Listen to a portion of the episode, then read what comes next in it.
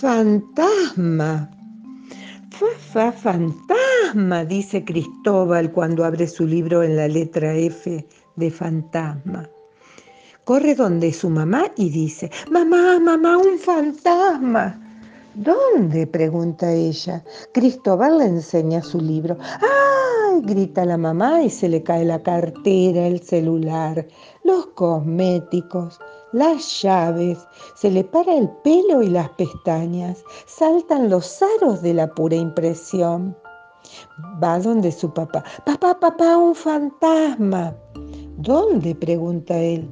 Cristóbal muestra su libro. ¡Ay! Se espanta el papá y del puro susto vuela el diario que estaba leyendo, se le cae el lápiz, se paran los pelos de sus cejas y de la cabeza. Y cuando pasó el susto, los tres se ríen de haberse asustado con el fantasma del libro.